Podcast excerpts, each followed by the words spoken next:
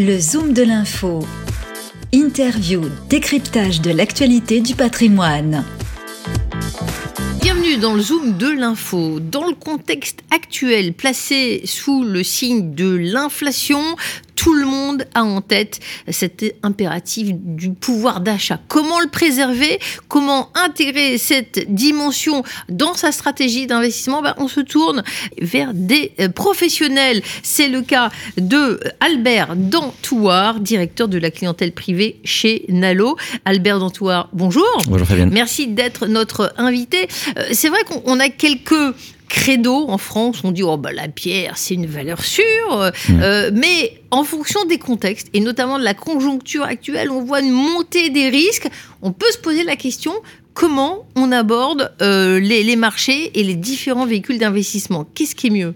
Alors il faut il faut en effet, euh, aujourd'hui, on se retrouve dans un contexte un peu particulier. Remontée des taux, inflation, marché action qui baisse, euh, et c'est pas c'est pas souvent, mais c'est presque les États-Unis qui baissent le plus. Sur la tech, notamment, euh, beaucoup faisaient des paris sur la tech depuis de nombreuses années. Bon, c'est comme ça. Et donc l'inflation dont vous parliez au début. Alors déjà, il y a une chose à savoir et à bien avoir en tête que tous les investisseurs doivent avoir en tête l'inflation c'est l'ennemi invisible. Oui, c'est vraiment l'ennemi de votre vie invisible que Ce qui vous est même ne pouvez embêtant, c'est que parfois c'est très visible quand même. Non, mais c'est invisible dans, dans, dans, dans, le sens où vous mettez 100 euros sur un, sur un compte en banque. Cinq ans plus tard, il y a toujours 100, mais sauf que ça ne vaut plus 100. Enfin, ça ne vaut plus les 100 d'il y a 5 ans. Ouais. Et ça, les gens l'oublient tout le temps et se disent Oh, euh, pour ne pas prendre de risque, je vais le laisser sur mon compte en banque. Sauf qu'on prend le risque de l'inflation qu'on ne peut pas maîtriser.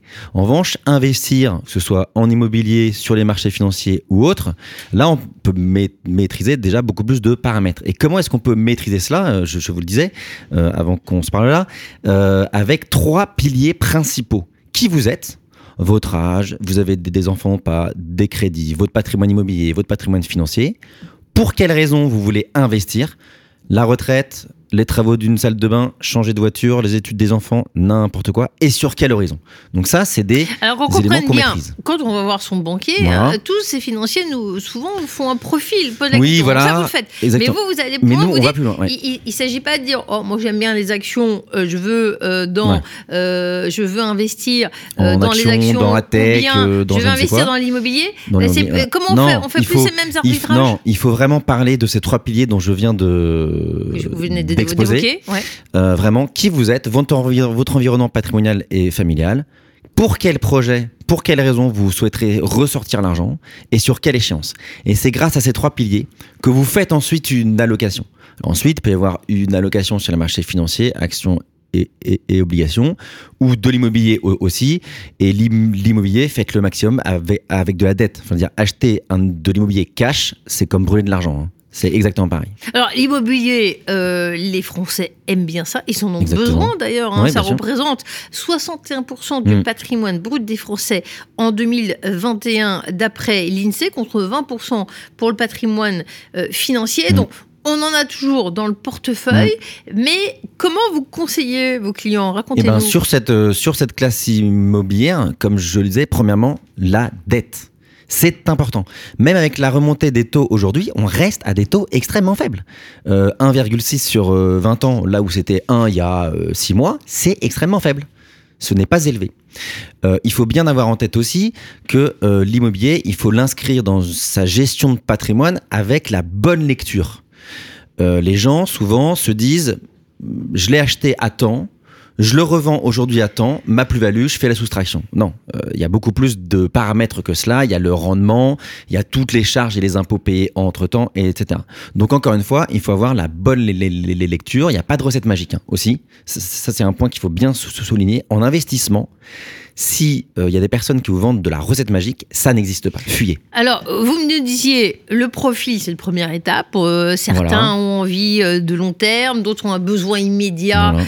Euh, et vous dites, mais nous, chez Nalo, on pense que le projet, c'est la valeur Ah bah. cardinale. Qu'est-ce que vous voulez dire par là? Alors, je vais prendre deux exemples assez distincts et qui vont être euh, bien compris par euh, tout le monde. Projet achat immobilier, et projet préparer ma retraite. Vous vous, vous, vous, vous, dites, voilà, je pense que dans 5 ans, je vais acheter ma résidence euh, principale ou faire un premier investissement locatif. On est bien d'accord qu'à la sortie, je prends tout l'argent pour acheter le bien. Apport de frais de notaire ou je ne sais quoi. La retraite, quand vous arrivez à la retraite, vous prenez pas tout l'argent direct vous allez euh, le, dépenser tout au long de votre vie. Donc par exemple, nous, on fait une sécurisation progressive au fur et à mesure que l'échéance du projet arrive. Vous aurez de moins en moins d'actions, de plus en plus d'obligations ou de fonds euros pour une assurance vie. Et pour un achat immobilier, il y aura quasiment plus aucune action l'année où vous aviez prévu de faire cet achat, alors qu'à la retraite, imaginez par exemple, je sais pas, à 50 ans, vous êtes à 80% action parce que votre, votre, elle, elle est dans 15 ans. Mais en vrai, 15 ans, c'est le début de la retraite. Vous allez vivre peut-être encore 20 euh, ans.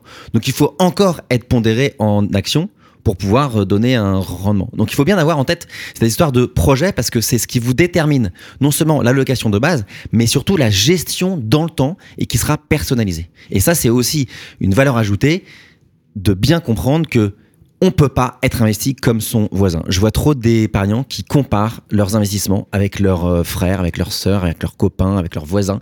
Vous n'êtes pas votre voisin. Vous n'avez pas le même âge, vous n'avez pas le même nombre d'enfants, vous n'avez pas les mêmes projets, etc. Donc faire à la fin de l'année, toi, t'as gagné combien? Ah bah t'as gagné beaucoup plus que moi, donc donc ton banquier il est, le mien, c'est n'importe quoi. Alors, petite question, quels sont les types de projets dont vous entendez euh, parler? Voilà, majoritairement, qui, euh, préparer ma retraite, clairement, c'est important. Euh, je crois qu'on l'a tous compris. dans les décennies à venir, l'État-providence sur la retraite, ça va plus trop être ça. Déjà qu'aujourd'hui, quand on arrive à la retraite, son salaire, enfin son revenu, baisse de 70 à 50%. En tout cas, je peux vous dire que ma génération, moi je vais avoir 38 ans, ma génération, on considère qu'on n'aura pas de retraite en fait. Donc on prépare tout. On investit énormément, que ce soit private equity, bourse ou euh, immobilier. Ensuite, d'autres projets les études des enfants, parce que bah, évidemment les, les, parents veulent les meilleures études, du moins les études que leurs enfants veulent vraiment faire. Ils veulent pas se dire ah bah non chérie, euh, je peux pas te payer ces, ces, ces études-là. Et ensuite bah, achat immobilier, parce qu'on a tous à peu près en France, vous l'avez dit, 61% du patrimoine des Français sont en immobilier. Donc souvent on a envie de préparer l'achat de sa résidence principale ou d'un achat euh, locatif. Donc c'est vraiment les trois euh, projets, on va dire les plus courants.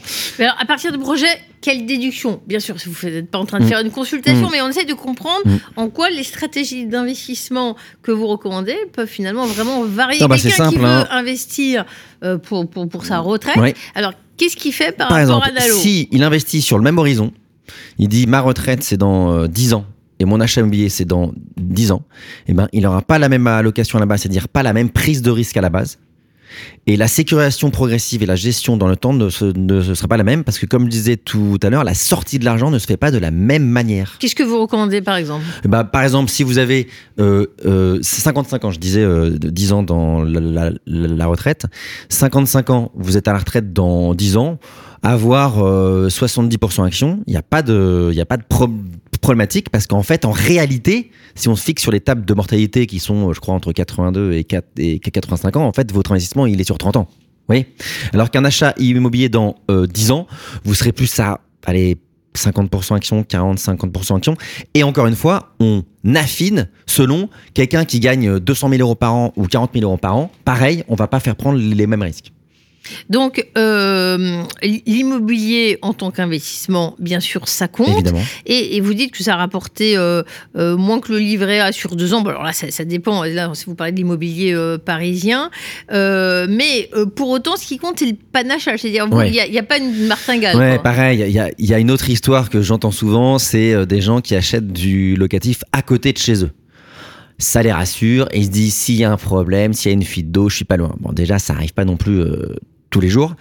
Dans l'immobilier, c'est comme dans le financier, faut être à max diversifié. Vous habitez Paris, achetez à Lyon pour du locatif, par exemple. Vous, habitez à, Angers, achetez à Lille pour du locatif et achetez plutôt évidemment dans des villes euh, dynamiques.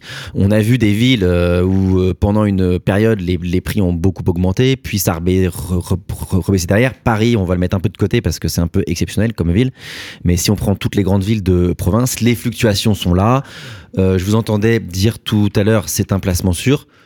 C'est un placement sûr avec ses certitudes à lui mais ces incertitudes aussi. Hein. Il, y a des, il, y a des, il, y a des, il peut y avoir des problématiques de locataires qui peuvent ne pas payer, par exemple, à certains moments.